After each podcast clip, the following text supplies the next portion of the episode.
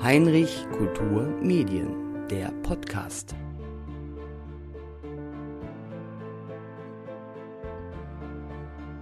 Man nennt sie einfach Terra Sigillata und doch sind es oft sehr kunstvolle Gegenstände mit Szenen aus dem Leben im römischen Reich, gebranntes Geschirr, das durchaus auch im Alltag Verwendung fand. In der Glyptothek München am Königsplatz gibt es nun eine Ausstellung dazu, die Dr. Markus Löx kuratiert hat. Mit ihm bin ich nun via Internet verbunden. Herr Dr. Löx, mir ist aufgefallen, dass die Ausstellung von Z bis A, von Zirkus bis Apostel heißt. Vielleicht, weil der Zirkus vor den Aposteln da war?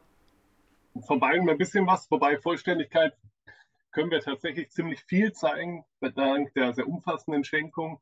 Aber dazu vielleicht später noch. Ja, den Zirkus, den gibt es länger. Zirkus ist natürlich klar im römischen Sinne oder im antiken Sinne hat das nichts mit unserer Manege zu tun oder mit dem Zirkus Krone, sondern sind Zirkusspiele fürs Volk, die in der Antike an sehr, sehr vielen Festtagen äh, stattfinden, mit dem Antritt von politischen Ämtern verbunden ähm, sind und äh, eben den Alltag von den Menschen in der Antike äh, regeln, bestimmen ähm, und natürlich auch ein bisschen äh, spannender gemacht haben. Und die Apostel, die stehen tatsächlich zeitlich dann dahinter, wobei es da auch so ein paar Übereinsch äh, Überschneidungen gibt. Also Petrus ist ja im Zirkus am Vatikan gekreuzigt worden, so zumindest die, ähm, die apokryphen Überlieferungen oder die Überlieferungen in der Apostelgeschichte auch.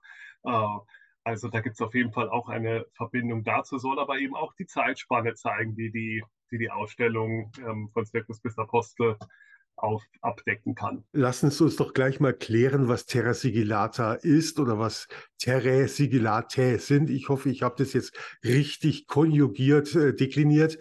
Äh, wir alten Lateiner können uns das ja noch ein bisschen herleiten, aber die Ausstellung richtet sich ja nicht nur an Menschen, die mit antiken Sprachen umgehen. Also was sind diese Terra Sigillata? Immer ein bisschen unser Problem, wie nennen wir das ganze Kind, äh, trotzdem Leute anzulocken. Aber äh, Terra Sigillata ist römisches Tafelgeschirr im tatsächlich besten Sinne, denn in der besten Qualität auch, die wir da präsentieren können.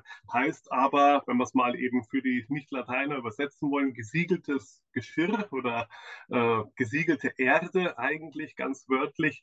Hm, und ist ein Kunstbegriff. Also die Römer haben ihr Geschirr sicher nicht so genannt äh, und äh, haben wahrscheinlich einfach Schale dazu zu einer Schale gesagt. Vielleicht hat man ein bisschen was zur Herkunft gesagt. Terra sigillata selbst ist aber ein Begriff, der eigentlich von den Apothekern oder aus der Pharmakologie äh, kommt und Heilerde ähm, bezeichnet, die ja seit, dem, seit der frühen Neuzeit eigentlich äh, ganz verschiedenen pharmazeutischen Mitteln, vor allem auch Heilmitteln beigegeben wurde, die man gegen die Pest und alle möglichen anderen lebensbedrohlichen Krankheiten verwendet hat. Und die hat eben zum Teil, je nach Herkunft, so eine charakteristische Orangefärbung wie die äh, Gefäße, die wir jetzt ausstellen und die die Forschung so seit dem ja, späten 18., 19. Jahrhundert als Terra Sigillata bezeichnet, auf, aufgrund der gleichen Farbe. Und diese Tonkügelchen, die ungefähr so Fingernagel groß sind oder eigentlich wie eine kleine Murmel, ähm,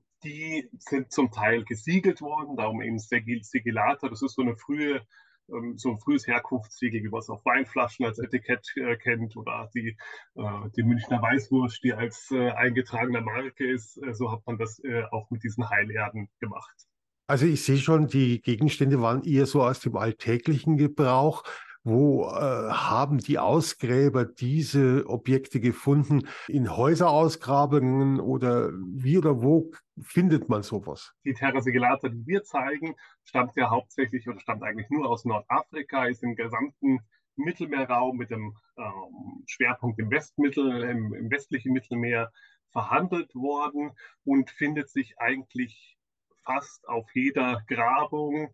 Dazu gibt es noch viele andere Herstellungsorte von äh, dieser Terra Sigillata, nicht aus Nordafrika, ähm, die ganz wichtige Datierungshilfen auf fast allen Grabungen eigentlich äh, liefert, denn es war eben das wirklich das Alltagsgeschirr, angefangen vom Legionär äh, bis aber hin dann in, bis zum kaiserlichen Hof, also in Split, äh, in Kroatien zum Beispiel, haben sich auch äh, im Diokletianspalast Reste von nordafrikanischer Terra Sigillata äh, gefunden. Die Stücke aus unserer jetzigen Sammlung, aus der Sammlung Wilhelm, äh, stammen fast alle aus Gräbern, sind deswegen auch, sie zeigen ähm, fast nur komplett erhaltene Gefäße. Dazu kommen viele Scherben, die auch noch im Depot sind, äh, die dann Oberflächenfunde aus, äh, aus den Bereichen auch äh, der Töpfereibezirke in Tunesien waren. Denn das stammt fast alles aus dem heutigen Tunesien.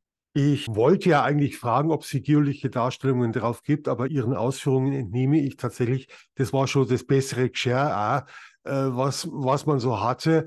Also sicherlich reich verziert. Was findet man da für Darstellungen drauf? Die ähm, Darstellungswelt, die Bilderwelt ist äh, relativ abwechslungsreich. Es geht los von mythologischen ähm, Gestalten, die aber oft nicht eng miteinander verbunden sind, sondern eher auch nach ästhetischen Gesichtspunkten äh, auf den Gefäßen angeordnet sind, die dann von floralen Motiven abgetrennt werden. Also da erscheinen äh, verschiedene Gottheiten, Venus, Bacchus natürlich auch immer wieder, da es ja auch Trinkgeschirr äh, ist. Und natürlich die Zirkusszenen, die nehmen eine doch zumindest im dritten Jahrhundert nach eine ganz prominente Rolle ein. Ähm, wir erkennen Wagenlenker, siegreiche Wagenlenker, die quasi ihre Ehrenrunde um das Gefäß herumfahren mit dem Siegeskranz oder mit dem Siegespalme vielmehr in der Hand. Äh, und ähm, eine weitere wichtige Punkt nehmen ein die Tierhatzen. Also in der römischen Arena müssen Sie sich vorstellen, wir denken immer an Spartacus, an die an, oder an den Gladiator, an die Gladiatorenkämpfe.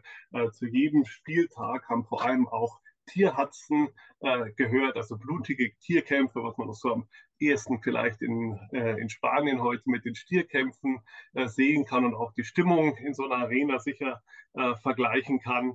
Das gehört auch auf das Programm. Das ist natürlich auch eine kostspielige Angelegenheit für den Spielgeber und eng mit Afrika, wo eben unsere Objekte herkommen, ähm, verbunden, denn Afrika ist natürlich der Kontinent und das Gebiet, äh, das die exotischsten Tiere für diese Arena liefert äh, und einen aber auch irgendwie, man hat den Eindruck, einen fast endlosen Nachschub an ähm, Löwen, anderen Raubkatzen, äh, Elefanten, aber auch zum Beispiel Straußen, die dann da in äh, Tierhatzen äh, gejagt wurden und äh, natürlich zum Ende gebracht wurden, immer wieder nachgeliefert hat. Und diese Szenen sind in kleinen Appliken, die in Modeln hergestellt sind, auf die Gefäße ja aufgeklebt worden mit Tonschlick, also da wird Ton auf Ton geklebt, so ein ganz ein bisschen wie Weihnachtsbäckerei, wenn man so Springerle backt, äh, die man in Modeln, in Holzmodeln drückt. Das funktioniert da mit Gipsmodeln, äh, in denen der Ton dann ein bisschen antrocknet. Jetzt wird das ein bisschen kleiner, das Motiv, dann kann man das aufdrücken und in großer Zahl, also seriell, fast wie in einer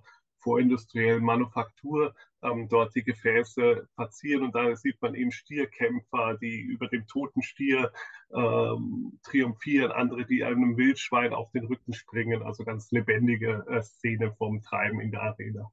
Und die Gefäße, das waren so eine Art, vielleicht auch Gefäße für die Fans der äh, verschiedenen ähm, Jagdparteien oder Jagdteams, die da gegeneinander angetreten sind, die kennen wir zum Teil eben namentlich, weil die sich auf den Gefäßen verewigt haben und so an ihre Siege erinnert haben. Die Objekte sind ja, Sie haben das jetzt sehr, sehr anschaulich erzählt. Das ist wunderbar. Also ich bedanke mich da jetzt schon dafür. Das ist wirklich ganz toll. Die Objekte sind ja hauptsächlich aus der Sammlung K. Wilhelm, K. Wilhelm. Wer war das? Äh, war das so eine Art äh, Schliemann der Terra Sigillata?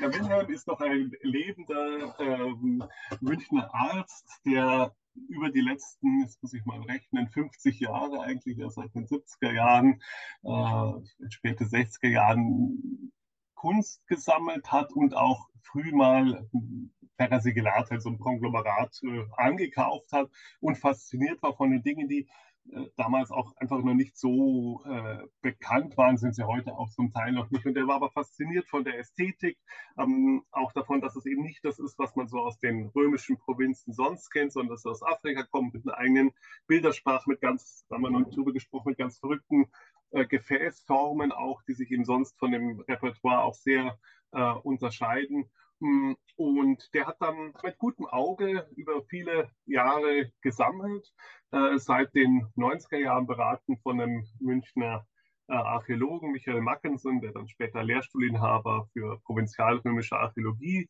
an der Ludwig-Maximilians-Universität war und auch ähm, die ganze Sammlung, das ist für uns als Museum ein großes Glück, natürlich schon wissenschaftlich äh, publiziert hatte. Das heißt, wir konnten uns ganz auf die Aufarbeitung oder Aufbereitung für ein breiteres Publikum letztlich konzentrieren bei der Ausstellung und können so jetzt natürlich viel mehr äh, über Keramik eben bis hin ins 6. Jahrhundert nachzeigen, was früher in den antiken Sammlungen gar nicht nötig möglich war. Und da reiht sich der Herr Wilhelm wirklich mit den großen Mäzenen unseres Museums, mit äh, James Löb zum Beispiel oder Hans von Schön äh, ein, die eben immer wieder aus der Gesellschaft heraus andere an ihrer Faszination für die Antike teilhaben haben lassen wollen. Also eine Privatsammlung, die nun wieder der Öffentlichkeit aber zugänglich gemacht wurde. Jetzt ist es ja auch immer so eine Geschichte, mit Kindern ins Museum zu gehen. Haben Sie denn für die Jüngsten Ihrer Besucher auch etwas vorbereitet? Wir haben ein, zwei äh, Aktivstationen, man kann äh, Abgüsse von den Gefäßen berühren, ertasten. Das sind ja Gefäße, die reliefverziert sind, sodass man da mal so ein bisschen die Oberfläche erspüren, ertasten kann. Man hat die Möglichkeit, mit äh, Knetmasse diese Bilder, von denen ich gesprochen habe, äh, abzuformen und auch die Gefäße anzubringen. Man kann sich in ein kleines Amphitheater rund setzen und die großen äh, ja, vergrößert, stark vergrößerten Appliken ein bisschen genauer betrachten. Es gibt eine Malstation, Memory-Spiele, eine Magnetwand, wo man mal genau sich die Henkel von den Gefäßen anschauen kann und so zuordnen muss. Also auch da ist äh, was geboten, lohnt sich auch mit der Familie oder mit den kleineren Kindern da mal reinzugehen. Oder zum Schuljahresende natürlich mit der Klasse. Herzlichen Dank an Dr. Markus Löcks von der Glyptothek. Er informierte uns über die Sonderausstellung Terra Sigillata.